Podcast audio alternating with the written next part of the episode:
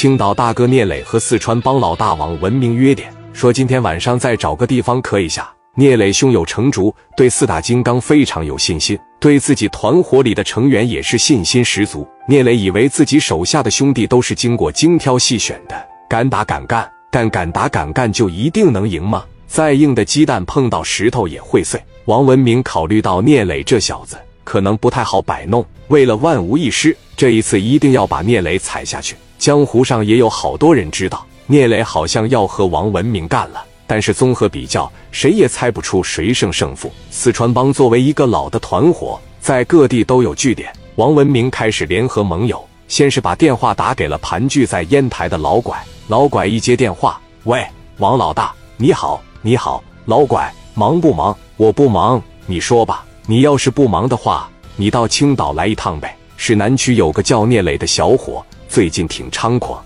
泼了我一脸的辣椒油，把大波。大彪俩人全给打医院里边去了，在我奥龙酒店下边差点干起来。今天我们已经甩上点了，你领着你的兄弟过来捧一捧我行不行？那我必须得过去捧你呀！咱们四川人来到山东创业，不管是买卖也好，混社会也好，咱们必须得抱团啊！聂磊这小子有这么牛逼吗？你手里边领导的四川帮还干不过他呀？我是为了确保万无一失嘛。初生牛犊不怕虎，聂磊这小子挺猖狂的，而且在白道上也有人保护他。我怕万一整不过他，那他妈咋整啊？那我今天晚上要是干不过他，我在青岛就没法待了，我的奥龙酒店就得拱手送给他。我操！你要这么说，我必须去护你周全。你赶紧过来啊！你能帮我带来多少人呢？我帮你带七八十号人够用吧？必须要能打的呀！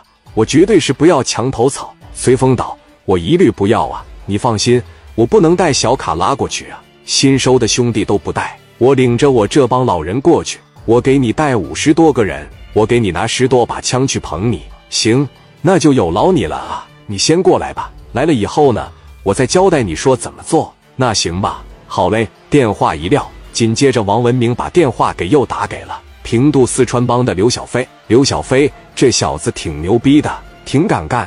而且岁数也不大，是四川人中为数不多能长到一米八的人。王文明让刘小飞带三十人过来捧场。两个电话一打，王文明找了一百来个外援，加上自己团伙的一百多号人，已经二百多人了。